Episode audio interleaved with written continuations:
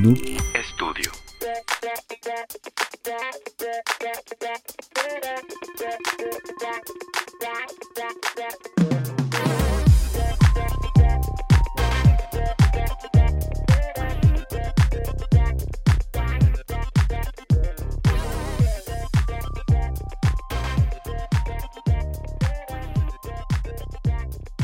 Hola Carolina, ¿cómo estás? Hola, muy bien, excelente. ¿Y tú? ¿Qué me cuentas el día de hoy? ¿A quién traemos de invitadazo? Otra vez invitado, estoy feliz, emocionada. Me encanta cuando somos más. Ah, somos más, pero hay demasiada testosterona en este estudio el día de hoy, ¿no? Pero pues ahí vamos aquí a ver cómo se maneja. Mira, ya estoy ya. Ya, la, cómo puedes, manejarla. la puedes Ah. diversificar, lo organizas, y dices, a ver, tú ponte acá y tú acá, y ya la vamos dosificando, güey.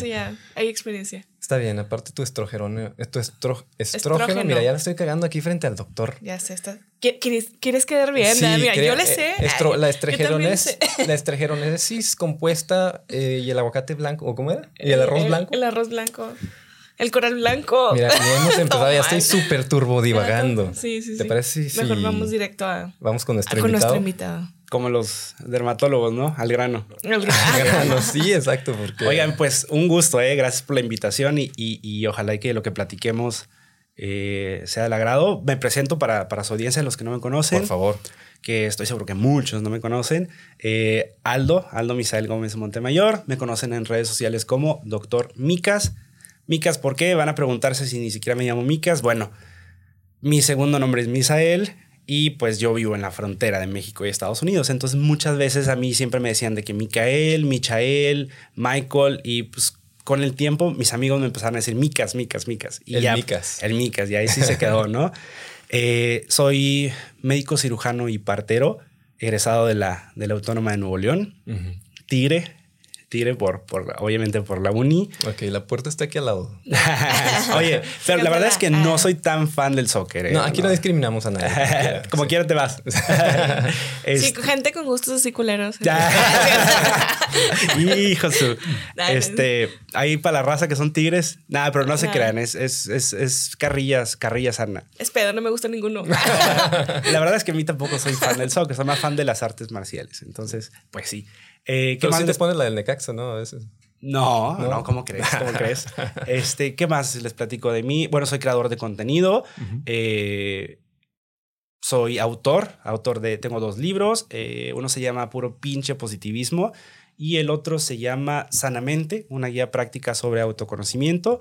Está disponible en una plataforma que es, eh, se llama Vic, es- está en audiolibro. Más adelante les voy a dar un regalo sobre, sobre eso, ¿no? Eh, ¿Qué ¿Tú- más? ¿Tú lo narras, el, el audiolibro? Sí, yo lo narro, ahí estuve. ¿En ASMR también? Eh, no, pero fíjate que, entró alguien. Ah, piden, piden mucho ASMR, ¿eh? Canté el pasito, güey. Está con Sería vez, malísima. No, yo mejor no hago nada de eso. Oigan, y también les cuento que hay, hay cierta parte erótica que ahorita hablamos en los ASMR. Ah, ¿eh? sí. es hay cierta, algo, hay algo de ahí todo es de, súper- de ciencia detrás de ese Sí, está, sí. está muy Sí. interesante todo lo que pasa en nuestro cerebro con el. cómo te cosquilla el cerebro con el ASMR. No, y con otras cosas. Pero bueno, ahorita. ahorita Depende de qué tipo de ASMR ¿verdad? sea, Sí.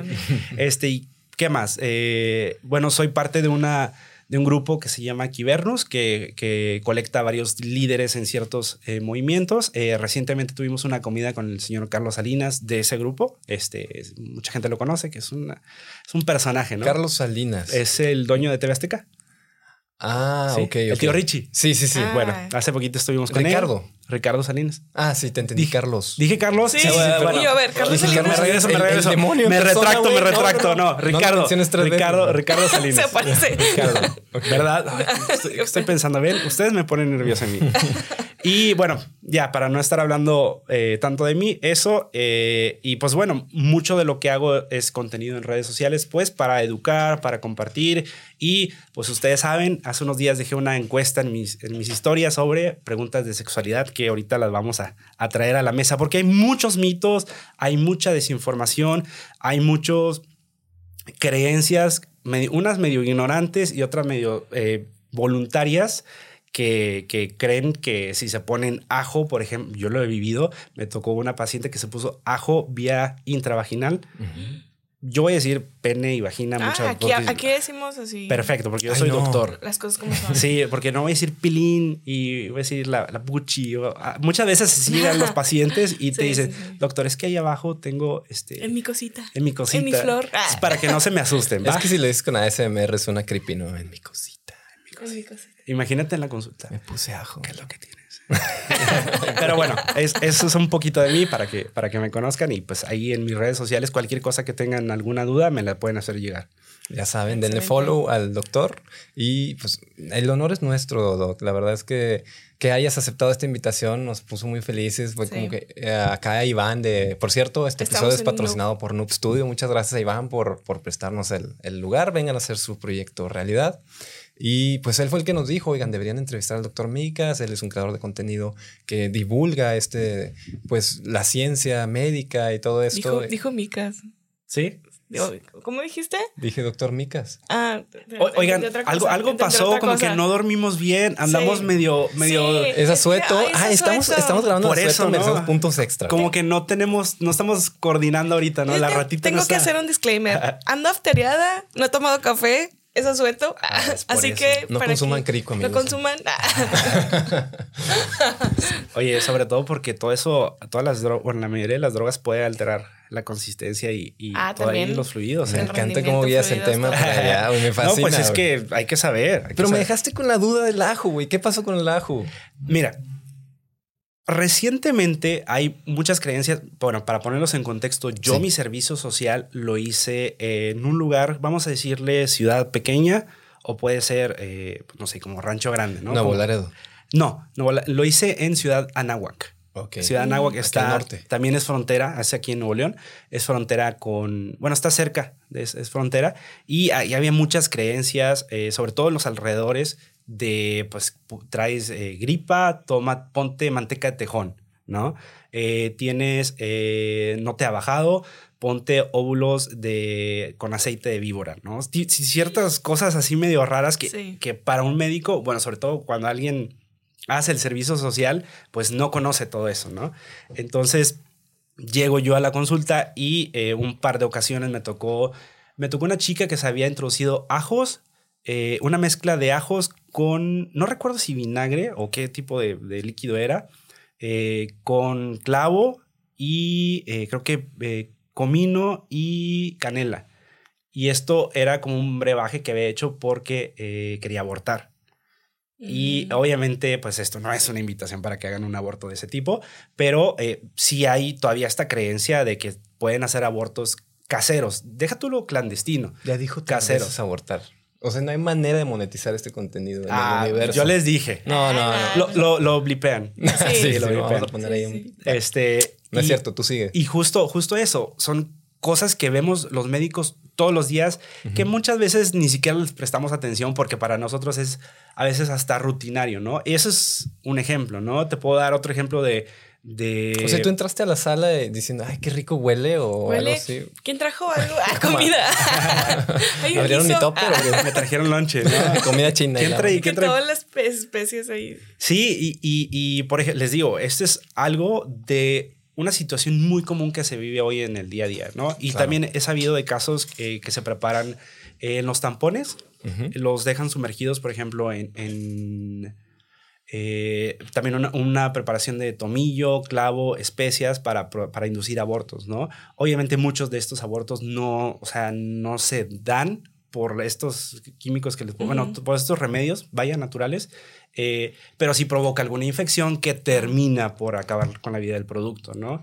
Y otras, eh, bueno, esos son como los más severos. Hay otros que causan infecciones y causan eh, eh, problemas como vaginitis y, bueno, un, ahora sí que un despapalle que ya hay que ver al especialista y valorarlo otras, otro tipo de cosas, ¿no? Claro. ¿Y, tú recomendarías una asistencia para hacer un aborto adecuadamente eh, por alguna manera? Digamos, es que no sé cómo decirlo, porque, pero hay estas mujeres que apoyan a. Es que hay muchas, en por ejemplo, situación. eh, ya sabes, en pueblos chicos, o sea, que las parteras o así que a veces dan remedios. Yo he sabido, por ejemplo, de tipo de test, o sea, de la ruda o test así tampoco no estamos promocionando, pero como que sí está y ellas dicen, sí ha tenido esta como eficacia o esa Mira, que ha tenido éxitos. aquí son temas polémicos porque obviamente yo soy doctor, pero aquí eh, pues no vengo con mi bata, no estoy en el consultorio, así que digamos que aquí me quito la, la bata, ¿no? Ujú. Hablo desde mi punto de vista y mi formación como, como profesional de la salud. Obviamente les voy a decir, vayan con un profesional, ¿no? Ahorita pues no puedes ir con un profesional a que te haga ese tipo de procedimientos. Eh, desafortunadamente lo que está al alcance de muchas chicas es este tipo de, de De remedios y, Ujú. y- y a veces ni siquiera saben qué se están poniendo, pero pues... Por y- la desesperación. por la desesperación y, y- y- y créeme, también me tocó una vez una chica que se metió un gancho para tratar de, de- de quitarse al, al bebé, ¿no? Ay, Eh, obviamente el bebé no salió, tuvo un sangrado masivo la chica y, y- ¿Falleció? no, no, pero se tuvo que trasladar de urgencia acá a Monterrey y bueno. Un- Es un- por eso la importancia de abrir espacios seguros, o sea, porque se pone en riesgo la vida con esas cosas. Completamente, completamente como lo dices, e independientemente, creo que, y esta es opinión personal mía, independientemente de tu posición de si eres pro vida o pro aborto, algo que sí debería de ser son lugares seguros donde puedas hacer este procedimiento. ¿Por qué? Porque no va a terminar. O sea, la política prohibicionista no va a llevar a ningún lado, la gente lo va a seguir haciendo, lo va a seguir haciendo en los ranchos, lo va a seguir haciendo en sus casas, lo va a seguir haciendo con la vecina y pues a lo menos que podemos hacer como sector salud es darles un lugar, un espacio para que puedan eh, pues no acabar con su vida, ¿no? Me recordaste una anécdota, perdón, la tengo que decir. Eh, nosotros venimos de familia médica, somos las ovejas negras de, de la familia médica. Que no seguimos en Nuestros hermanos, todos estudiaron medicina o ramas de la medicina, menos nosotros. Nosotros nos fuimos por el área creativa, pero es otra historia. Total, nadie me platicaba que hizo su servicio social en, también en un rancho de aquí en Nuevo León. No es rancho, ¿cómo se en llama? una ciudad pequeña. De hecho, es Monte Morelos. Monte Monte Morelos. Morelos. Entonces, bueno, ella hizo sus prácticas, digamos, ahí su servicio. Montemorelos está bien bonito, ¿eh? Está Hay muy bonito, sí. Un saludo para la gente de Montemorelos. Pero ella me platicaba de una persona ahí que se dedicaba a profesar cierta religión. Eh, no voy a decir cuál, pero Pero, no pues, es una la religión popular. No es la Ah. más popular de México, Pero es es- otra. Pero esta persona era muy coqueta. Dices, este señor viene bien coqueto y doctora, ¿cómo está? Y la madre, ah, qué guapa se ve hoy, etcétera. Oye, pues todo el pueblo tenía herpes Cuando después de que llegó después de que llegó él al pueblo, porque él no es de ahí. Híjole. él, eh, se empezó sí. ¿Sabes qué? Que, eh, y qué bueno que lo tocas el tema porque vamos a entrar en, en- en- en esta eh, información para prevenir este tipo de, de ITS. Perdona, no todo el pueblo, no crean que todo Montemorelos. Sí, sí, para que, para que cuando Pero vayan. Sí, Este, bueno, cuídense como quiera. Pero ahí les va. Hay, hay, solamente hay una cosa que es para toda la vida el día de hoy. Ni siquiera, este, bueno, desafortunadamente ni, ni siquiera las mascotas, ni, ni el amor. Algo que sí es para toda la vida es el herpes. Una vez que te da herpes, lo vas a tener toda, la vida. ¿Por qué? Y ahí les va. Cuando te da herpes, eh, normalmente se aloja en los nervios y este está latente en los nervios. A veces desarrolla síntomas, a veces no, pero ahí está. Ahí está chingando, está, está dormido. Entonces, nada más espera cuando tienes las defensas bajas para desarrollar los síntomas. Y, hay un tipo que es el más común, ¿no? el herpes simple, Ajá. el herpes simple es el que desarrollas y justamente eh, dan los síntomas de, pues, de- del herpes, ¿no? Que son llagas, que son llagas genitales. Y ahora, te digo, ese lo vas a tener toda la vida. Puedes controlarlo. Eh, normalmente se desencadena por estrés, por defensas bajas, que viene un poquito de la mano por estarse desvelando, para que no se desvelen. Ay, ¿cómo? Bueno, ¿cómo hostigas con eso? ¿Cómo chingas? No, dilo, dilo, ¿cómo Sí. chingas? No, de hecho, estábamos Lo estaba viendo a las un 5 de la mañana, ya déjame en paz. Estábamos los dos de que es que te, te hace daño desvelarte nosotros a las 5 de la mañana. Nah. viendo el video. A las el 5 de la mañana viendo Oye, el video. pero hace un minuto o dos eh, diciendo nombres de, de otras personas que no hay Sí. que ver, ¿no? No hilando, ¿verdad? De que acá- Pero, pero justamente eso, y, y hay que tener mucho cuidado, sobre todo pues, con quién te acuestas, con quién tienes relaciones. Y todavía existe esta creencia, ahorita que mencionaste eh, religiosas, eh, eh, obviamente hay mucha gente que ahorita cree que, por ejemplo, también me tocó verlo en el servicio. Disculpen, No te apures. es que tiene gas el este, ¿verdad? Sí. Sí. El, Y otras cosas. ah, caray. Pimienta, ah, caray. clavo. Ah, canela. Canela, un ajo. Otra, otra de las cosas que, que también quería mencionar es que hay, obviamente no va ligado a la religión, pero a mí me tocó ver personas súper religiosas que decían, es que trae algo ahí que es porque hizo un pecado, ¿no? Obviamente se referían a, a verrugas genitales, Mm. eh, en el caso del BPH, a llagas, hablando del herpes, eh, y bueno, otras lesiones, secreciones, ardor ahí abajo. Y pues que era... Una simple candidiasis a veces, ¿no? Sí, infecciones que se dan inclusive aunque no tengas vida sexual. O sea, se llegan a, por ejemplo, en caso de las mujeres, Ajá. ¿saben? Porque a mí me tocó escuchar, o sea, de chavitas así más chiquitas, de que no, ya andas ahí ya de cochina, ¿no? Ya diciéndole, eh, todavía estigmatizando a la pobre niña y victimizando a la pobre niña cuando pues son cosas que suceden en el cuerpo también. Exactamente. Y ahorita lo, lo mencionaba, ¿eh? Desvelarse, el estrés baja las defensas. Y aquí es cuando los honguitos, como lo mencionabas, aprovechan para infestar o para, o para eh, vaya, desarrollar los síntomas, ¿no? Entonces, no es que te estés portando mal, no es que Dios la tenga contra ti, porque hay esta creencia, todavía existe esta creencia de que si estás autoexplorándote, si tienes una vida sexual, pues eh, estás haciendo pecado. Y no va nada de eso. Obviamente, como científico, pues les digo, no es por ahí, es porque eh, cuando ustedes empiezan vida sexual, pues intercambian fluidos, intercambian eh, cosas con otras personas, intercambian virus, bacterias, entonces pues, aguas, ¿no? Con Sí, todo no, eso. no todo, no solo son sentimientos y palabras bonitas, es también traumas. todo este Ay. mundo oscuro, ¿Verdad? terrorífico, Ajá. pero que está ahí, estas bacterias, hongos, virus, etcétera. Pero bueno, ¿a qué hora te dormiste ayer? A ver. Aquí eras a las 12. ¿Eso es no desvelarse? Para ti. Me, me desvelé haciendo videos. Ah, Estaba bueno, haciendo bueno, videos. Entonces Bueno. un 100. Ahí no, no, Sí, no aquí te afecta. balconeándome, ¿no? Oye, yo tengo una pregunta. Oye, pero por eso siempre digo a la una o dos de la mañana. Sí. Ya pasando esa ya hora. es hora, ya, ya, ya no llegas a esa hora. No, y aparte, eh, también entiendo, y, y por qué lo traigo en la mesa, entiendo que es muy difícil no desvelarnos ahora, sobre todo con la hiperconexión que tenemos. Ujú. Estamos todo el día bombardeados de información, hacer un podcast, grabar, y ustedes que hacen contenido, aquí el, el productor también sabe que es una chinga, eh, ver el contenido, grabar, editarlo, entonces, pues es muy difícil como tener como tener toda esta vida eh, súper tranquila, ¿no? Claro. Entonces, pues se entiende que cuando nos desvelamos, pero ojo, ojo ahí, por eso les hago la mención y van a decir, ¿qué chingos tiene que ver la desvelada? Te bajan las defensas, carnal. Pero Pero Si es te bajan las- desvelarte, o sea, pero no dormir las horas. O sea, si yo me duermo a las 5 de la mañana y me levanto a las 2. no, sé. No es que lo haga Bueno, No es que lo realmente. haga, pero dormí mis pensar 8 eso. horas.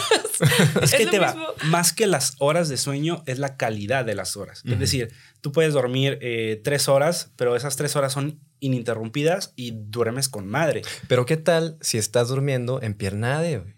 Ándale. Ya, ya con una hora en piernade son como mil en el mundo normal, ¿no? ¿Verdad? Descansa, Yo creo que sí. Y liberas eh, dopamina y estás súper... Aparte, ¿sabes qué? Eh, O sea, estoy de acuerdo con todo lo que estás diciendo, aunque en el fondo no. Pero, o sea, sí, porque no debería desvelarme. Sé que tienes Sí, es razón, como pero que no quiero. no debería, güey. pero lo sigo haciendo. Ajá.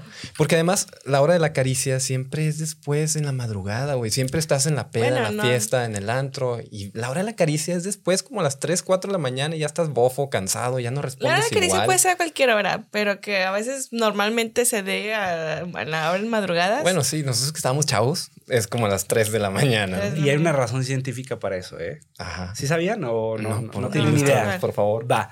Eh, la secreción hormonal de hombres y mujeres es pulsátil, es decir, a través de, de pequeños pulsos, ¿no?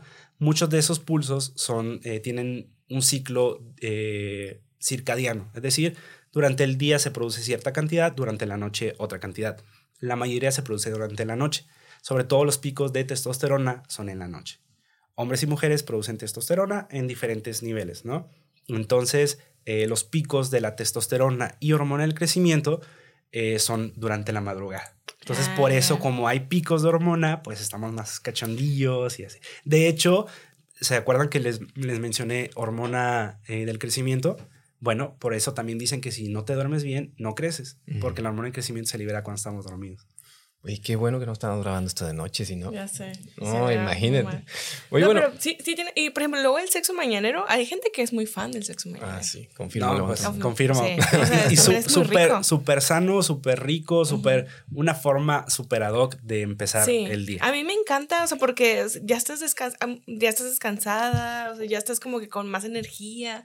Haces que- aún más hambre. Y de hecho, yo vi un estudio donde comparaban que de- tenía los mismos beneficios de tomar una taza de café. O sea, el tener sexo en la mañana, o sea, como que te levantaba y te despertaba y muy parecido a una taza de café. Sí, pero sin manchar los dientes. Pero sin, ajá. bueno, hablando de, de, boca, lávense la boca, ¿no? Antes ah, claro. y lávense las manos. Ahorita que decías también igual, ah, cuando sea el autodelicioso, o sea, cuando se vayan a masturbar y a tocar, lávense las manos sí, siempre. que la noche comiste chetos o algo. y deja tú, porque está todo, saquis fuego, ¿no? Y luego te arde. Sí, sí. ¿Por qué está naranja? Ay, de que los chetos. Hablando de eso, por cierto, eh, tú que fuiste, estuviste en área de urgencias, ¿verdad? En un hospital. Así es. Eh, no vamos a decir el hospital, pero salud. Ah, eh, yo sé que te llegaban casos de repente con alguna emergencia médica eh, respecto a sexualidad y lo difícil que puede llegar a ser que el paciente lo confiese. Me, quiero ir por ese lado de, que el paciente llegue, oiga doctor, es que me caí y accidentalmente caí en un pepino. Me resbalé. no sé por qué había un pepino, parado en el piso y caí ahí, güey. Entonces, ¿qué tan difícil es entrevistar a un paciente o preguntarle realmente cuáles son sus síntomas o qué verdaderamente le pasó. Sobre todo en estos temas, o sea, en las cosas sexuales o eh, que pasan, como que mucha gente le da miedo el confesar realmente si estaba experimentando. Mira, normalmente somos los hombres los que somos súper penosos para, para este tipo de situaciones. Al menos a mí, hablo desde mi experiencia, jamás, jamás, jamás te van a decir, doctor, tengo algo. Ni la chica ni los hombres. Normalmente los hombres este, dicen, tengo una preguntita. Es que a mi amigo le pasó. Tengo un, oiga, doc, tengo un compa que, que trae esto, esto, esto. Eh, las chicas también de repente, pero los, los ya, eh, las chicas normalmente sí te dicen, bueno, mire, doc, ya en privado sí tengo esto, me pasó a mí, pero un hombre nunca le pasa entre comillas, ¿no? Claro, sí, sí. Sí, porque a su amigo le pasó esto, su amigo se estaba bañando. A su tío. Y se resbaló y se cayó en el bote de shampoo y llegó a la urgencia con un shampoo eh, atrás en el recto. Sí, el shampoo, el más grande, el de 3 litros, güey. ¿Un shampoo? Un shampoo. Bueno, no, no vi si era el de 3 litros o litro y medio, pero historia real. Me tocó una vez eh, un paciente que dijo que se cayó y se resbaló y traía el bote de shampoo en el, en el anís. Bueno, a cualquiera le ha pasado, ¿no? A cualquiera, ¿no? claro, por supuesto. Es algo normal, ¿no? Y bueno, esa, esa fue una. Otra también me tocó un paciente que tenía, em, híjole, no recuerdo, era un juguete, pero no les mentiría si fue un carrito, si fue un soldadito, pero tenía un juguete con un condón, o sea, se metió un condón con un carrito ahí atrás. Este, no voy a hacer que el carrito tenga. Es que creo que el del carrito fue un episodio de, de Jackas, pero uh, se metió un juguete. Eso sí me acuerdo que fue un juguete y que se había caído. ¿Cómo ves? Se resbaló. O sea, casualmente el juguete se envolvió en el condón, se metió por accidente. Aparte, entran todas estas ideas de la fidelidad, ¿no? Cuando un doctor entrevista a los pacientes, es como, ¿cuántas parejas tienes? Y ahí empieza la primera mentira de parte del paciente. Obviamente. Sí, no, pues una doctor. Sí, porque aquí está tu esposa, güey. Pero si tu esposa se sale cuando, del consultorio... a mí me tocó también de que ir con tu mamá y que no... No, no, no. Te contestaban por ti. No, ninguno. No ha tenido sexo.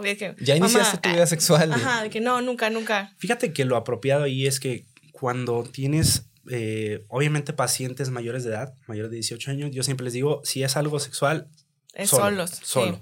Para que esa persona tenga confianza, se pueda abrir, no me puede echar mentiras, porque yo les digo, si quieres echar mentiras, allá afuera, ¿no? Aquí háblame con lo... No sirve de nada. Exactamente, porque yo voy a buscar una solución y si no me dices realmente qué tienes, por ejemplo, va a ser que, que me estás diciendo que tienes datos de, de, herpes, pero realmente tienes una gonorrea, por ejemplo, y pues el tratamiento es muy diferente, unos virus y unos bacterias, eh, bueno, sí, se da un antibiótico.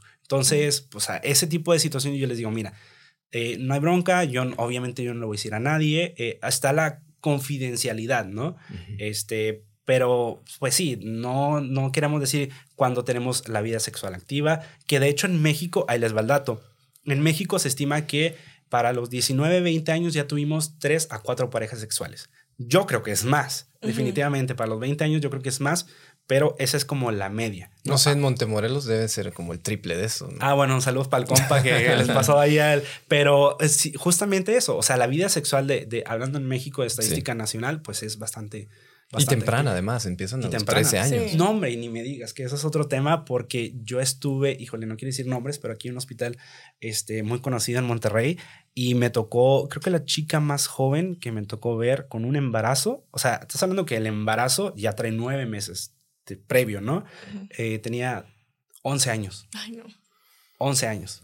Y, y, y desafortunadamente, obviamente son casos de, de, abuso, desafortunadamente, y alertas a autoridades y todo, pero muchas veces son, o sea, ya es el segundo embarazo, eh, la hermana de 13, 14 años ya estaba embarazada. Claro. Este, claro, eh, entendiendo que el consenso no existe en los menores de edad. Exactamente, exactamente. Y desafortunadamente son, en primera instancia, familiares cercanos, tíos, a, a, incluso abuelos, este, y en otras ocasiones, o sea, que está de la chingada, ¿no? Ese, ese, ese pedo. Eh, en otras ocasiones, pues también la persona que los mantiene económicamente.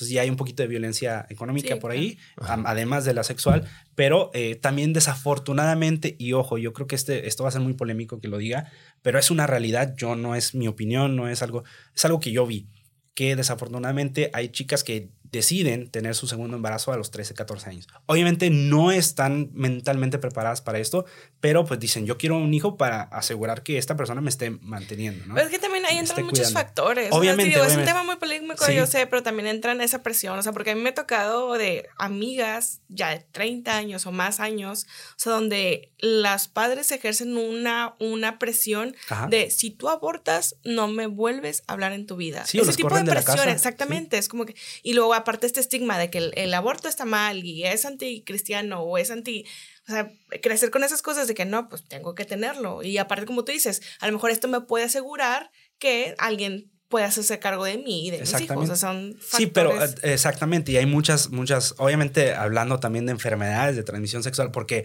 está bien, híjole, está bien culero, y discúlpeme que lo diga así, está bien culero el hecho de que ves a una chica de 13 años, además de embarazada, con, con gonorrea, por ejemplo. Y ella nada más tiene una pareja pues de dónde crees que lo, que lo o, o VIH, ¿de dónde crees que lo obtuvo? Claro. Pues sí. obviamente el, el, la pareja súper promiscua y además de, de, promiscua, pues tienen varias parejas sexuales. Entonces, pues también está, o sea, es, son sentimientos encontrados con el hecho de, de ser sí, médico sí, claro. hoy en día. No es como que porque, alguien voló y llegó con su rayo láser y ¡pum! tienes gonorrea. sí, exacto. No, y, y, y, es muy difícil porque pues ves cosas que cuando tienes oportunidad, pues alertas a las autoridades, ¿no? Pero claro. a veces en la misma familia pues no, te, te, dicen que no, que no le hables al que y te amenazan, ¿no? Pero bueno, esa es otra historia. Just, esto, sí, sí, sí, claro, y hay muchas historias de ese tipo que te atormentarán mientras duermes y por eso dices, no, me voy a acostar temprano porque no quiero no, pensar es que en nada. impotencia, ¿no? Sí, así claro. como que se ha de sentir de, güey, se está viviendo una injusticia, pero luego no puedo hacer nada o así como que, ¿o qué hago? O le hablas a las autoridades y no levantan la denuncia. Exactamente. Entonces, Yo me quiero un poquito más hacia el aspecto práctico de, del delicioso, o sea, de cuando estás en pleno acto y pasa un accidente, güey.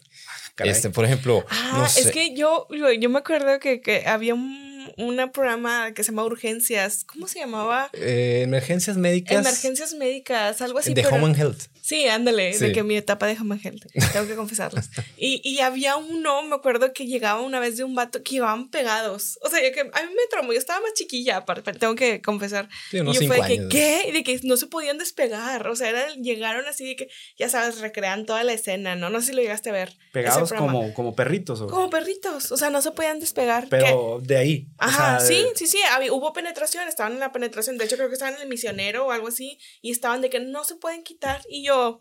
Yo estaba aquí. ¿Pero se habían puesto pegamento o qué? No, no, no. O sea, como que algo pasó bueno, de que. Es que ahí te va. Existe. Es un caso muy raro, pero sí puede pasar. Eh, es como este programa de eh, ¿qué? Mil maneras de morir. Ajá, ah, sí. Mil maneras también, de coger. Ándale, mil. Pero son casos súper raros que, que son posibles, pero son improbables, ¿no? Sí, que la probabilidad es uno en. Obviamente, mira, ahí te va lo que la, la, explicación científica que yo le podría ver a ese caso en específico. Una persona, un hombre que tiene mucho sexo eh, en un periodo de tiempo muy corto, sí puede tener una inflamación en el área genital. Llamémosle Aldo. Llamémosle Aldo, Llamémosle Sí, un, un, Aldo cualquiera. ¿no? un, un, doctor Micas cualquiera. y eh, esto puede llevar a una inflamación del, del miembro viril. En las chicas también, eh, una irritación constante, fricción constante, pues lleva a una inflamación de las, de las paredes vaginales. Uh -huh. eh, acuérdense que la vagina es la parte interna, no todo lo que es la parte interna, no lo, lo externo, que eso eh, lo llamaremos vulva para cuestiones eh, ilustrativas. Ahora, si se inflama las paredes vaginales y el miembro eh, viril del hombre, pues sí puede haber ahí alguna que digas, ah, la madre ya no se puede salir por la inflamación. Obviamente es un caso muy extremo. Imagínate sí. cuántas veces, ahora sí, como la pregunta de la Tootsie Pop, ¿no? Sí. ¿Cuántas veces hay, cuántas chupadas hay que dar para llegar al centro? Imagínate. ¿Cuántas metidas y sacadas hay que dar para que ya no pueda sacar ese Acá me acuerdo que fue algo así, que se le inflamó a él, o sea, como que fueron como que varios factores. Se le inflamó y ella como que algo, tuvo un susto o algo así y usó una contracción. Ah. No, como que dicen que algo pasó como que un espasmo y que se le, o sea, como tuvo una contracción y porque el, el, el vato de ahí lloraba del dolor, o sea, que como que lo tenía como pescado. Haz de cuenta que sí, que Claro. no lo puedo sacar. A lo mejor se puso una de esas trampas que, que hay, que son trampas que se ponen dentro de la vagina, Ah, de que no te, que te- ajá, para, para los ¿A violadores. dónde vas? Ese tipo de... Aquí ¿Quién te sabe? quedas. Sí, aquí te no, quedas. pero sí es posible. Porque Tiene que ver esto también con, con la cuestión de la anorgasmia femenina, ¿no? De que a veces el- estos músculos están tan cerrados que no permiten la entrada de nada, ¿no? O lo estoy diciendo no, mal. No, sí, sí, sí. No, es, ahí hay una cuestión, eh, se llama... Ay, no me acuerdo si me fue el nombre, pero sí, es este tipo de que cuando no puede entrar el pene. Ajá. Ay, se me, fue- se me va. Luego igual les dejo el, el de. Vaginosis, ¿era? Sí, vaginosis. O sea, cuando hay una inflamación. Eh, eh, bueno, es más, com- normalmente a veces es cuando es psicológico, o sea, que por algún, ya sea trauma Sí. o tú tengas así estigmas de que eh, no dejan, literal Exacto, se cierra. hay una inflamación. Ajá, y no puede entrar el pene. Sí, yo así que. puede, acá. puede, puede ser esa situación eh, que, que de nuevo recae en lo que platicábamos, una inflamación. Claro. O ahorita mencionaba la contracción, pues puede ser, por ejemplo, en un orgasmo. Acuérdense que los orgasmos, para la gente que nos Sí. escucha, son contracciones, pero normalmente estas contracciones son eh, intermitentes, o sea, son contracciones que van y vienen. De hecho, así es como se van a dar cuenta de que tienen un orgasmo. Para saber que están teniendo un orgasmo eficiente, hay contracciones internas, hombres como mujeres, y pues obviamente hay un, una, un éxtasis, una sensación inmensa de placer. Así es como, como se dan ¿Cómo se cuenta del, del- de si están teniendo un orgasmo o no. Pero regresando, puede ser, o sea, aquí todo es, todo es, todo es po- posible, ¿no? Claro. Muchas cosas que... Sí, y así como hay gente que también debería de, de checarse de su, con un maxilofacial, porque yo también estaba leyendo de un caso donde se le dislocó la mandíbula por darle sexo oral a su novio. Que, sí, o sea, sí, tuvo- se no, fue a es- la no sala sería de raro. ¿eh? No sería raro. No, no, pues digo, yo no sé qué. A mí una vez se me intrincó la mandíbula. Para allá iba. Tengo que con- Tengo que confesarlo. Para allá tuve iba. así que no podía mover. Eh, yo nunca he visto una persona con, con eh, fractura o luxación eh, mandibular, pero sí he visto con, con gente que, que, Sí. que tiene ahí Como una... que se me atoró así. que Ajá, no en, la articulación, en la articulación temporomandibular hay una inflamación por eh, justamente estar abriendo y cerrando, ¿no? Sí, era más como un espasmo. o sea, Y pues sí, sí, sí es posible. Ah, y de hecho, ahí les va otro dato. Y hablando de datos curiosos, ¿sabían ustedes que los médicos, especialmente los odontólogos, podemos saber si nuestro paciente tuvo sexo oral? Porque no se lavó la boca. Bueno, obviamente, lávense la boca, No. pero no precisamente por eso. O sea. Checándole, ¿no? Y así sacando, ¿qué es esto tan viscoso blanco? Desa- desayuné yogur, doctor. No, eh, hay pequeñas lesiones con pequeños traumatismos, son microtraumatismos que, se- que se dan sobre todo en el paladar. Entonces, cuando un paciente tiene estos eh, lesiones, eh, sobre todo en la parte trasera del paladar, que se da por la contusión del, del miembro con el, con el paladar, pues ahí vemos y decimos, Oye, mm, ah, ah. Tuviste acción.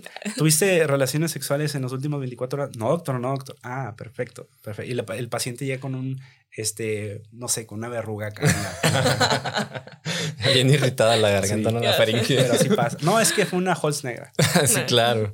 Claro. También tú hablabas en uno de tus TikToks, me llamó mucho la atención ese, eh, de la petite morte. Le petit mort. Le petite morte. Ajá. Que es la, la pequeña muerte, ¿no? Así en francés. En francés. Ah, Este, que es este me- mega macroorgasmo que te desmayas, ¿no? Eso fue lo que yo entendía, sí.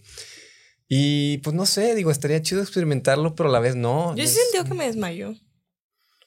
Yo sí. Es más frecuente en mujeres que en Ajá. hombres. ¿Es viernes de confesiones sí, o qué? yo voy a- mira, yo que estoy para decir, ah, sí me pasó, no me pasó. Sí soy. Lo, lo del juguete, ah, Lo del también. perrito sí soy. Pepino en ah. el piso de pie. También. No, bueno. Pero me llamó mucho la atención. Y, y de ahí dije, bueno, si te puedes desmayar, te puede dar un derrame cerebral también, ¿no? No precisamente. Eh, yo me acordé de una, una anécdota. Yo salía con una chica que precisamente casi siempre después de tener relaciones, es, o sea, se quedaba dormida, pero no, es, no después de la relación, sino después del orgasmo. Y esto es la, el petit mort, ¿no? Eh, la petit mort viene del, del francés que es la pequeña muerte, que es después de una explosión de placer después de un orgasmo precisamente eh, la persona pues tiene una liberación de dopamina, oxitocina, de serotonina que pues le causa un bienestar súper súper intenso y también obviamente por la fatiga que conlleva el, acto eh, pues causa el, desmayo. Ojo, no es exclusivo de mujeres, se da más en mujeres, la estadística dice eso, pero los hombres también. los hombres más que se quedan dormidos. Eh, eso es más, sí, es como más el... eso se llama periodo, eh, eh, bueno, es un periodo refractario, ¿no? Que los hombres después de una, normalmente después de la eyaculación, eh, tienen que esperar un cierto momento para volver a, subir a esa, a esa, como, es una gráfica realmente. Claro. Y Ventajas que, este de las mujeres que podemos seguir, Y otra desventaja, que el periodo refractario se va alargando conforme pasan los años, ¿no? A lo mejor a tus 20 te costaba 10 minutos. 5 minutos. Y a tus 30 40 minutos. ¿Verdad? sí. Sí, es horrible, pero bueno. Eh, entonces me quedaba esta duda sobre los derrames cerebrales porque creo que tiene que ver también con el estrés, el cansancio, lo que comiste antes de hacer el delicioso. O sea. Lo dices por esos casos de que se, tengo miedo, murió, de que se murió echando patita. esos casos de, pero murió feliz. Me acordé, me acordé de los videos de los perritos. Cuando están los perritos acá y luego de repente se caen. Como las cabritas, ¿no? Que se caen así. Ándale. pues fíjate que, aunque posible, yo creo que también son casos muy excepcionales el hecho de que vos digas una persona eh, pues se murió, ¿no? Ahí en Normalmente se debe a varios factores. Eh, uno, pues la persona ya tiene una enfermedad de base, es decir, por ejemplo, presión alta. Si eres hipertenso, no tomas tus medicamentos o aún así tomándolos, pero que no tengas un control, eh, pues si la presión la tienes elevada y estás acá en el pum pum, pues te puede subir un poquito la presión. O a veces de que infartos, ¿no? Así que... Bueno, esa es otra situación, pero hablando del, del, derrame cerebral, pues sí puede ocasionar un, una, un evento cerebral vascular. en algún vaso. Por la presión alta, ¿no? Otro es el, el, el, efecto cardíaco, ¿no? Eh, hay que acordarnos de que en el momento del acto, pues se activan todos los músculos, se activan eh, toda la circulación y pues efectivamente el corazón, cuando hay una demanda más grande de lo que se puede suplir, eh, hablando de, de, de, sangre de todo el cuerpo, pues ahí es donde el, el corazón empieza...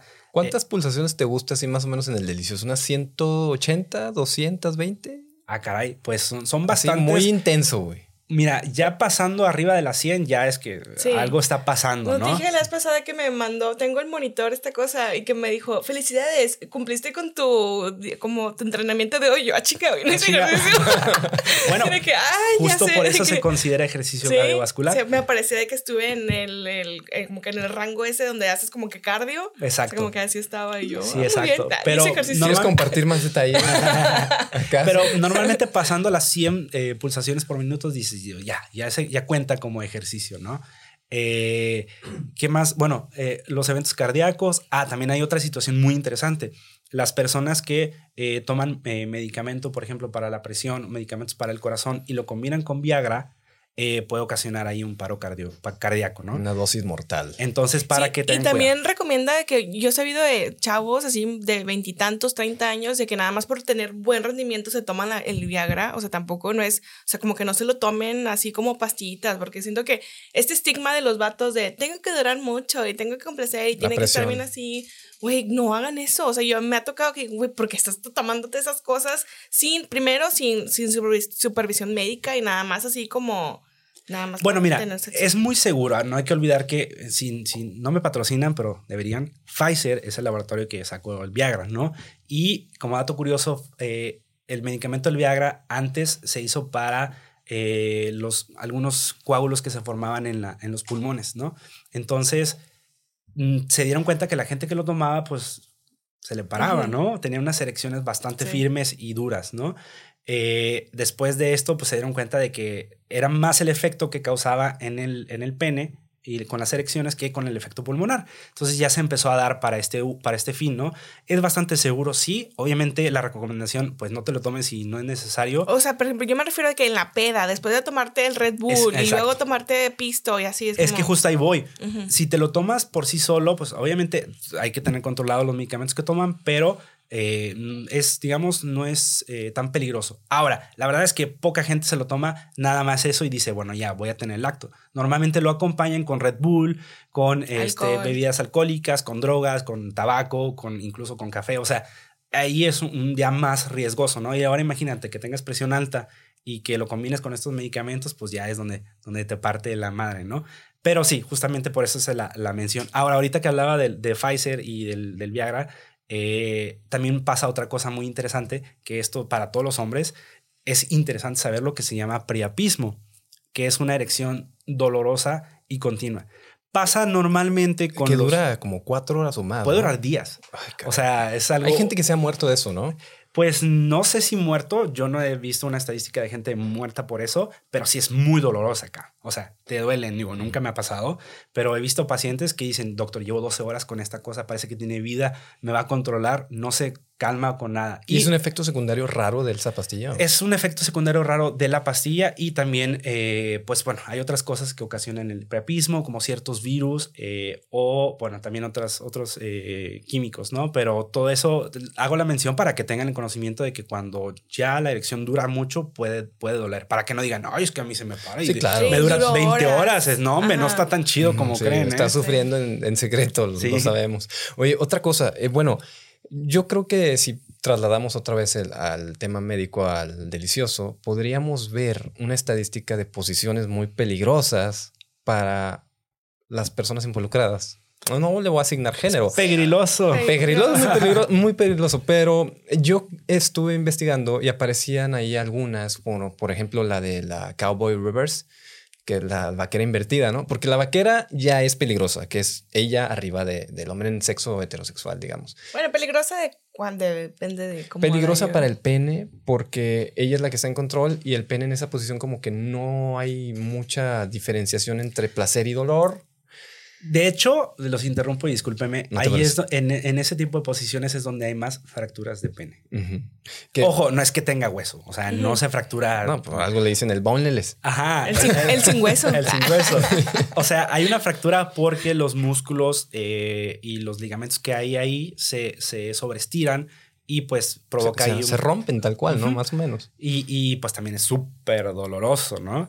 Eh, pero bueno, por eso se le llama fractura. Y de hecho, en este tipo de posiciones que justamente eh, mencionas, pues sí hay más riesgo a. Pero al final del día, creo que si hay comunicación, número uno. Si hay, eh, obviamente conoces a tu pareja. Si, pues esa, ya estás acostumbrado como a lo que le gusta y lo que no, sobre todo por la comunicación, sabes cómo hacer cualquier posición de manera segura. Obviamente si quieres experimentar, pues comunica, ¿no? Porque vas a decir, oye, a mí me gusta, pero pues tu pareja, pues a lo mejor no es la posición más cómoda Sí, para sí. ella o para él. Bueno, eso, eso fue lo que me sorprendió por esa precisa falta de comunicación, porque, bueno, esta no es la posición que más fracturas de pene registra, sino que es la de doggy style, la de en La cuatro. perrito. La de perrito, pues. Perrito. Y yo dije, ¿what? ¿Por qué? O sea, eso es lo- como lo más. Y precisamente porque es de lo más común y popular, es la que más registra estos accidentes. Pero también es porque en esa posición el hombre empieza a martillar, güey, como quiere, metralleta, güey. Ajá, y le empieza a dar duro, duro contra el muro y se sale y es donde le pega por otro Sí, lado. por, o y- sea, estar como que tan rápido y tan fuerte, pues se sale y. o sea, o sea, no es que el interior de, de adentro de la vulva, en la vagina, ya pase algo y se rompa, sino que se sale y pega y ahí es donde se rompió. bueno, exactamente. Y para que un hombre, o sea, le pase esto, de verdad es que tiene que estar, ¿qué te digo? O sea, debe creer que está taladrando en lugar de creer que está teniendo relaciones. Sí. Porque justo como lo dices, eh, entre las posiciones con más daños registrados está el, el doggy style, ¿no? El perrito. Que justamente, o sea, obviamente no quiero generalizar, pero no es de las más placenteras para las chicas. O sea, hay Ay, muchas. sí. Hay, Ay, hay yo muchas. confieso que no, sí. pero, o sea, anatómicamente por la posición, eh, hay que recordar que la mayoría de los penes y todos los penes, de hecho, eh, pues son curvos para arriba, curvos para un lado, curvos para otro. Entonces, normalmente este, este, esta posición, pues puede lesionar las paredes eh, intravaginales. Entonces, eh, recordemos que el punto G de las chicas, eh, pues, o sea, es difícil lograr estimularlo con esa posición. Sí, no eh, digo que eh, sea imposible. El punto G es para los, los que nos están viendo así, está la- en la pared, en la, en la pelvis, en la pubis, aquí. Cuenta que está, acuérdate que atra- atraviesa el clítoris por dentro y por fuera. Entonces, en así. La si pared tú metes- anterior, Ajá, la- sí. ah, ah, discúlpame. Yo, yo, Sí. yo por dentro, por fuera. yo, No, no, yo pero- no tengo mis términos aquí. No, y qué bueno que lo platicas. así como- metes el dedo. Pero- yo acá diciendo que. Para la gente que nos escucha, eh, imagínense que meten eh, el dedo y eh, levantan el dedo para arriba. ¿no? Ahí es donde... Como diciendo ven. Ajá, como, es, como si le dijeras ven a alguien. Ese es el punto que la mayoría de las Puedes veces- decirlo en, en ASMR. Ah, Diciendo ven. ven, ven, ven. Oye, bueno, bueno, y, y justo eh, eh, para cerrar este capítulo del, del doggy style, por eso es más difícil conseguirlo en, en la posición del... eh, para el hombre es súper placentero, pero para las chicas no digo que para ellas no, pero eh, hay otras posiciones más placenteras por la anatomía. No sí, estoy- es que yo, yo, ahí- yo me iría más como que al cada quien encuentre como que la posición que Exacto. más placer le. Sí, Por porque ejemplo, también- Hay mucha gente, por ejemplo, el de la cucharita, que mucha gente dice, güey, ese no, güey, a mí me mama. O sea, como que siento mucho placer en eso. O sea, ese tipo de posiciones, o sea, como que a veces te digo, como dices, como que igual depende de factores del tamaño del pene, de cómo estés el mo- el movimiento, del, como tú dices, la curvatura y todo ese tipo de cosas. bueno, ya que estamos en viernes de confesiones, yo me acuerdo que una vez, así, de las veces que mejor recuerdo que lo me disfruté. caí en un. un pepino. En un shampoo. un champú de 5 litros. No, no. Eh, fue la del trapecio. güey. ¿Cuál la otra La del posición? trapecio es que estás como medio que hincado en el piso y ella también, pero están frente a frente y están conectados por el centro. Sí, no sé si me estoy explicando bien. Búsquenla, googleenla. No es una de estas huevones. posiciones que salen en los libros de Como de- Tantra y ajá, eso. Sí, Sutra pero fue todo así orgánico. Fue como, después me di cuenta que era una posición y de que, güey, ¿por qué lo disfruté tanto? Y, Esta posición se llama trapecio, la disfrutarás. Y yo, ah, mira, la No, hice no la inventé. Ajá, sí, pero luego también leí que era muy peligrosa, güey. Y pero Pegrilosa. pegrilosa está difícil esa palabra. Este fue como, ah, mira, pues salí bien, Ah, la libré, La libré. la libré. Solo lo he intentado una vez y lo logré, entonces sí recomiendo. La invitación es que experimenten, Sí. o sea, traten de conocer su cuerpo cada vez más, con cuidado, con responsabilidad, obviamente procurando a tu pareja. O sea, Gracias, es- estas son las recomendaciones siempre. Y eh, pues y sí. aprendan a decir cuando algo les está incomodando, porque Claro. mucha gente por no decir, güey, está disfrutando, pero a mí me está doliendo, no voy a decir nada, no comuniquen totalmente. Creo que ganas más al comunicar, oye, es que no me gusta esta posición, porque si lo intentas, va- la vas a forzar, como decimos los chavos, y eh, pues vas a terminar con que tu pareja ya no quiera tener nada, o sea, le- se, se va a apagar el fuego, se va a cansar, le va a doler, le va a molestar, y entonces va a decir, sabes que yo no quiero nada. Cuando eh, pudieron ahí experimentar y tomar otra posición, o sea, hay miles de posiciones que, que pueden eh, intentar, ¿no? Y a lo mejor descubres una que, que te late. Eh, y como justamente como decías, tiene que ver mucho la forma, el tamaño, eh, pues qué tanto mide, o sea, todos esos factores pues depende obviamente, ¿no? Eh, obvia- ah, y dato, no a todas las chicas les gusta grande, o sea, de hecho, ah, no. todo lo contrario, mientras más grande, muchas veces es más doloroso para ellas. ¿no? Sí, de hecho, o sea, el, el, el, el área de donde se siente placer en el área vaginal son los, la- como que decir la primera entrada, no la primera parte, cuadrante, ah, no sé, de, de lo de lo que viene siendo la vagina. Por eso esa parte de que no, grandota y que no sé qué, en realidad donde más sensibilidad hay es al inicio, o sea, como que... Y se complica todo, también el sexo oral, también, o sea, otras prácticas también se complican, güey. O sea, el- Bueno, y, y justamente, eh, bueno, ya para, para cerrar este tema de, del- de los tamaños, eh, bueno, que también entra un poquito esto de las modificaciones, ya ven, ahorita que está muy de Ah, moda lo lo, de las perlas y, Ay, y sí, este sí. tipo de cosas. eh, obviamente, pues si tú quieres experimentar con este tipo de modificaciones corporales, pues tú sabes, ¿no? Eh, pero al final del día se trata de qué es lo que tú haces que le da más placer a tu pareja. ¿Qué posiciones, qué tipo de modificaciones, qué tipo de jueguitos incluso? Entonces, es, la invitación es esta, es ir conociendo a tu pareja para ver qué onda, ¿no? Y de nuevo, eh, pues el tamaño, o sea, hermanos, no se dejen engañar por el tamaño, no importa qué tan grande la tengas, sino cómo la sabes usar. Y no todo es el pene. Ajá, exactamente. Claro. Me queda una duda con el, lo del tema del pearling y el babo y todo esto de las perlas. Ah, caray, ¿quién el- dijo, quién dijo babo? bueno, perdón, se me vino a la mente, no sé por qué. Este, el güey se fue con un tatuador, creo que de Guadalajara, y él fue el que le puso las, las perlas. Pero yo en mi vida iría con, digo, con todo respeto a la gente que tatúa, este, yo preferiría ir con un cirujano, a lo mejor, oye, me pones cosas por dentro de la piel. No sé, es mi perspectiva. A lo mejor el tatuador tomó un curso o qué sé yo, pero tú como doctor, ¿qué opinas? Es un tema controversial, es un tema controversial. Eh, yo, por una parte, muchos de mis amigos eh, tatuadores son también eh, modificadores corporales. Ah, sí, porque tú tienes muchos tatuajes. Sí, sí, cierto. estoy todo, para, Sí. para las que no me ven, un doctor todo- tatuado. Ay, no me atienda, doctor. bueno, que ese es otro tema, pero bueno, lo hablamos después. Sí. Em, entiendo que son personas preparadas, muchos son personas preparadas. También hay personas que no están preparadas y andan poniendo perlas, andan poniendo este, modificaciones, escarificaciones. Entonces hay que tener cuidado con, con todo eso, ¿no? Eh, pero también los médicos. Hay médicos que no están preparados a pesar de que tienen credenciales, no saben hacer el procedimiento. Eh, médicos que, bueno, incluso hay, creo que hubo un caso reciente de un médico eh, cirujano plástico que ni siquiera era cirujano plástico y andaba haciendo cirugías. O sea, lo que voy, gente que, que mala en el, en el, en el área siempre va a haber, siempre va a haber, ¿no? Ahora, si deberías ir con un médico, con un modificador corporal, bueno, creo que no, no quiero decir aquí con, con, quién vayas y quién no, porque al final del día, pues tú vas a ir con quien quieras, ¿no? Sí hay cirujanos plásticos que hacen eh, procedimientos, que hacen incrustaciones, que hacen eh, alargamiento de pene incluso. Que, ese alargamiento del pene puede traer disfunción también. Podría, podría. Eh, bueno, eh, realmente es una ilusión óptica, ¿eh? el, alargamiento de pene. ¿Quitan grasa del pubis cercano? Puede ser quitar grasita, pero la mayoría de las veces solamente cortan unos ligamentos. O sea, digamos que tu miembro está sostenido por unos ligamentos. Eso lo que hacen es cortar los ligamentos para que caiga más. Entonces, al momento de la erección, pues se ve que, que está más largo. Pero el problema de que cortan esos ligamentos es que se puede ir para un lado, para otro. Para abajo. Sí, porque son los ligamentos suspensorios del, del miembro. Entonces, si se ve más grande, pero pues pierdes un poquito el control sobre eso, ¿no? Obviamente este tipo de procedimientos, pues si vayan con un médico. Eh, y las modificaciones corporales, pues bueno, siempre ha habido escarificaciones, perlas, eh, microdermales y todo ese tipo de cosas. Mientras sea un lugar donde ustedes confíen, pues bueno, ya saben ustedes. Yo no les recomiendo que vayan o no. Si es una práctica frecuente, o sea, ahorita lo mencionabas, el, el, el, compa babo lo, pues, obviamente lo popularizó.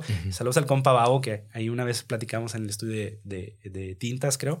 Em, ah, de hecho, yo tengo un tatuaje que me hice ahí en el estudio este que tengo de, el, estudio de, Santa Catarina. En Babilonia, ahí en, en Babilonia. Ahí lo conocí, de hecho, también. Ok. Este, súper alto el vato. Pero bueno. Em, dato. Dato. Datazo, datazo. pero justamente. ¿Con qué te tatuó? ¿Con sus manos? No, no, no me, me, tatuó otro compa. Ah, ok, este, Arturo. Saludos también a Arturo. Pero bueno, justamente regresando a esto, sí es muy común. De hecho, es más común de lo que creen. O sea, es una práctica que en el mundo de los, de los tatuadores y de los eh, que hacen modificaciones corporales es bien frecuente. Claro, pero las vemos más en la cara, en, en, la espalda incluso. Pues es que es lo que vemos. Sí, obviamente no estás viendo el pene a todo sí, mundo. Sí, sí, el vago que le encanta exhibirse, pues bueno, decidió él mostrarse. y ganar dinero, ¿no? Sí, claro, entonces nada más exhibirse. Bueno, creo que lo tiene gratis, ¿eh? ¿Qué? El, ah, bueno, no sé, no, no he preguntado. El solo fanáticos. El solo. Doctor, un placer que hayas estado aquí. ¿Quieren dar alguna pregunta que te hayan hecho tus fans? Las preguntas. Creo que Yo dejé una cajita de preguntas así de manera súper breve. Déjame las, las chequeo. Eh, pero creo que hablamos en parte general y muy eh, superficial de todo esto. Eh, cuídense de las eh, infecciones de transmisión sexual, antes conocidas como ETS, e enfermedad de transmisión sexual. Se quitó este término porque pues, no era como el apropiado. Es para, peyorativo. Para, para dirigirse a las infecciones. Eh, número uno. Número dos, pues tengan mucho cuidado, sobre todo con lo que es BPH. Vacúnense, BPH, chicas. ¿Dónde pueden adquirir la vacuna? En, bueno, en los centros de salud o de manera privada la pueden encontrar. Este, chicas sobre todo 21 años con vida sexual activa, se ponen la vacuna, la primera dosis, la segunda es seis meses después de la primera. Eh, esta te previene eh, de los virus, bueno, de las variantes que son 16 y 18, que son las que causan cáncer. El cáncer cervicouterino. Cervicouterino, sobre todo en las chicas. Eh, hay que acordarnos que las chicas, más que los hombres, son eh, desarrollan mayores síntomas. Los hombres normalmente están asintomáticos, es decir, no sabes que traes el virus, pero ahí lo traes, cabrón. Así que también, eh, pues, eh, toma medida de esto, cuídate, usen preservativos, sobre todo preservativos de barrera, porque si usan, por ejemplo, DIU o si usan em, el implante, estos son para control anticonceptivos, no son para prevenir enfermedades. Entonces, lo recomendable es que si tienes un, implante o si tienes el DIU, pues lo acompañes de una protección de barrera. Y que eh, no solamente estas se pueden adquirir mediante el sexo penetrativo. Claro, puede ser oral, puede, ser, anal, puede ser. Eso, oral, anal, eh, vaginal. Eh, también por el intercambio de agujas. sobre todo ahorita que hablamos de los tatuajes, es muy común también que, pues, si el estudio no es un lugar sano, salubre, pues puede haber eh, alguna, alguna hepatitis, por ejemplo, por el intercambio de, de, jeringas. Es muy raro que pase esto ahorita, en la actualidad. Antes sí era más frecuente, ¿no? Claro. Y, em, a ver, déjame ver aquí las preguntillas que me, que me hacían. Así súper rápido, súper breve. Eh, dice esta, doctor, ¿pueden salir estrías en el soldado? Me preguntan por acá. Pues sí, sí podrían porque es piel. Mientras haya piel, sí va a pasar. Este, Yo le preguntaría por qué le llama soldado. El soldier. Pues es el. el, porque va a morir, porque muere muy rápido. Porque trae casco. Ah. Porque bueno, algunos. Porque... Algunos, algunos traen casco. Ah, que, que, ese es otro tema que luego lo, lo hablaremos. Sí, hay ¿no? que. Por, nos un episodio. dos, dos. Es que la verdad es que una hora no, Sí, no, no, no da hablas nada. tanto, ¿no? De, de temas de salud, sobre todo lo interesante que están. Eh, me preguntan por acá, doctor, ¿es malo que me masturbe todo el tiempo? No, no es malo que te estés eh, masturbando todo el tiempo. Pero si lo estás haciendo en el transporte yo, público. güey. ah, sí, puedo descansar. Si Bueno, desde el punto de vista de salud, no. Ojo, pero si es algo que ya te está afectando mentalmente, es decir, afecta tu cognición, afecta tu eh, Productividad, productividad. Ahí ya va más orientado a algo psicológico. Y ya no paseaste al perro por estar ahí Sí, va, estás acá. dándole. el- De hecho, En eh, la oficina. hay un estudio muy bueno que creo que usted lo mencionaron en el, en el capítulo de Blanca Navidad, creo, algo así. Así el especial del semen. Ajá, el especial del semen que eh, justamente creo que lo mencionaron, un estudio que eh, se encontró que las personas que tenían eh, más de 21 eyaculaciones al mes tenían menos riesgo de cáncer de próstata. Obviamente hay muchas incógnitas y, y- y más preguntas que respuestas con este estudio, pero al parecer y a manera general, la gente que tiene más eyaculaciones que comparado a la gente que no tiene tantas, tiene menos riesgo de cáncer, por ejemplo, de próstata.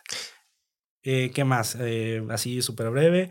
Bueno, ¿cómo sé que tuve un orgasmo? Ya lo platicábamos Ah, sí, ya lo ahorita. dijimos. Em, y bueno, hablaban de las fantasías, fantasías eróticas. ¿Qué hacer antes del sexo anal? Eh, bueno, y esto es para hombres y mujeres. Eh, es, Tomar agua. bueno, bueno, son varios consejos, ¿no? Vivir, Respira existir. profundo y- Pensarlo dos veces. Primero, primero, si estás experimentando, adelante. Ten en cuenta que puede doler. O sea, que puede ser una actividad que te puede, que no es para todos, vaya. Entonces tienes que tomar eso en cuenta. Número uno. Número dos, trata de que tu dieta días antes, sobre todo mucha fibra, espinaca, eh, piña, manzanas, todo lo que son frutas con fibra, te van a ayudar a tu regulación del tránsito intestinal. Y obviamente, pues si vas a meter ahí, como dice el compa, ¿no? El soldado, pues va a salir embarrado. Así que ten en cuenta que si por ahí sale popó, pues Es algo salir. normal. Es que algo también normal. hay, hay algunas técnicas donde puedes hacer un mini lavado o algo así Exacto. para evitar este tipo de cosas. Pero pues también hay que entender. Obviamente, el- que bien alimentado, soldado no manchado, ¿no? Sí, aún así, aún así, si estás metiéndote ahí, sabes que, Claro. es lo que Sí, puede salir. puede ¿no? pasar. Y ojo, la persona que te haga sentir mal por esto, por algo tan natural, corre de ahí. No, No, y siempre lubricación y de preferencia también, ya saben, el protección, ¿no? El condón. siempre. Protección, lubricación, creo que es de lo más importante. Y pues los lavados, si, si eres, bueno, a las chicas y los chicos, si quieren hacerse ahí algún enema, también es muy bueno, ¿no? Que sea agua de preferencia, agua para tomar, que no sea agua de la llave. No Bonafont. Y de poco a poco también. ¿Por qué no, lo- Bonafont? No sé, traía una guerra contra. A mí sí me No. gusta. Es Bueno, que sí, hay Bonafont. que- hay gente que dice que no le gusta el sabor, pero a mí me da igual. Oye, Yo ahora que no estuvimos aquí el año pasado Era la sin- única que sin había, agua, oye, que dice, aprendes a valorar todas las Sí, aguas, ¿no? yo- De que solo Bonafont, ni modo en la calle. Oye, a ver que, a ver si este video llega a manos de Bonafont y dicen, oigan, ¿cómo que están usando mi, mi agua agua. para otros, otros fines, no? Para que los patrocinen. Para el sexo anal, ¿eh? Hay otra. Pues, Pero bueno. Hay ahí una, un área de oportunidad, Bonafont. Exactamente. De hecho, ¿no? la etimología de Bonafont es anal. Cállate. No, pero bueno, justamente el, el foreplay, o sea, todo esto, eh, estimular, lubricar y pues bueno, eh, experimentar también, pero pues a lo mejor no es para todos. Y pues si tienen alguna otra duda, hágansela llegar aquí a los chicos del Y los canalizamos con el doctor. Sí, o, o No, mis redes no, sociales que ya les decía, eh, doctor Micas, eh, es, eh, bueno, la palabra doctor Micas, M, I, C de casa, K de kilo, A, S, eh, en Instagram. Eh, son, es la que tiene la verificación. Bueno, en TikTok, bueno, en casi todas las redes. En to- Entonces, sea, cualquier cosita ahí para que no. Sale de volada porque sí es un gran divulgador. Creo que Milenio te mencionó también como O haces- divulgador del año, una cosa así. O sea, sí, Sí. la neta, sí eres muy, muy conocido. No van a batallar nada en encontrarlo. y es, es de 10 de 10 su contenido, la verdad. Y ojalá y les haya gustado el episodio. Si tienen más dudas, me las pueden hacer llegar con toda confianza. Y pues esperemos que a la gente le guste. Sí. Dejen aquí en, en los comentarios qué les pareció y si conocían algunas de las enfermedades que platicamos, algunos de los síntomas, algunos de los datos curiosos. Y eh, pues bueno. Sí, también dejen en, en la caja de preguntas si quieren que muestre todos sus tatuajes en un especial para el, el Los- solo fans del Los estoy guardando para el OnlyFans. Para los OnlyFans. Muy bien. Va. Y ya saben, igual también, si tienen igual más preguntas, pues igual podemos hacer episodio 2. Ya, ya Claro. ni comprometiendo, pero Claro, yo- yo muy jalo. interesante. Sí, y ahorita traumatizado, no vuelvo. No vuelvo. no, pues, doctor, Bueno, muchas gracias por Muchísimas venir. gracias. Fue Y- todo un placer. Sí, y gracias a ustedes por escuchar este episodio. A nosotros nos ha encantado estar aquí y yo sé que ustedes también. Yo, yo también. Bueno, nos escuchamos para la próxima. Hagan el delicioso con cuidado. Bye. Bye.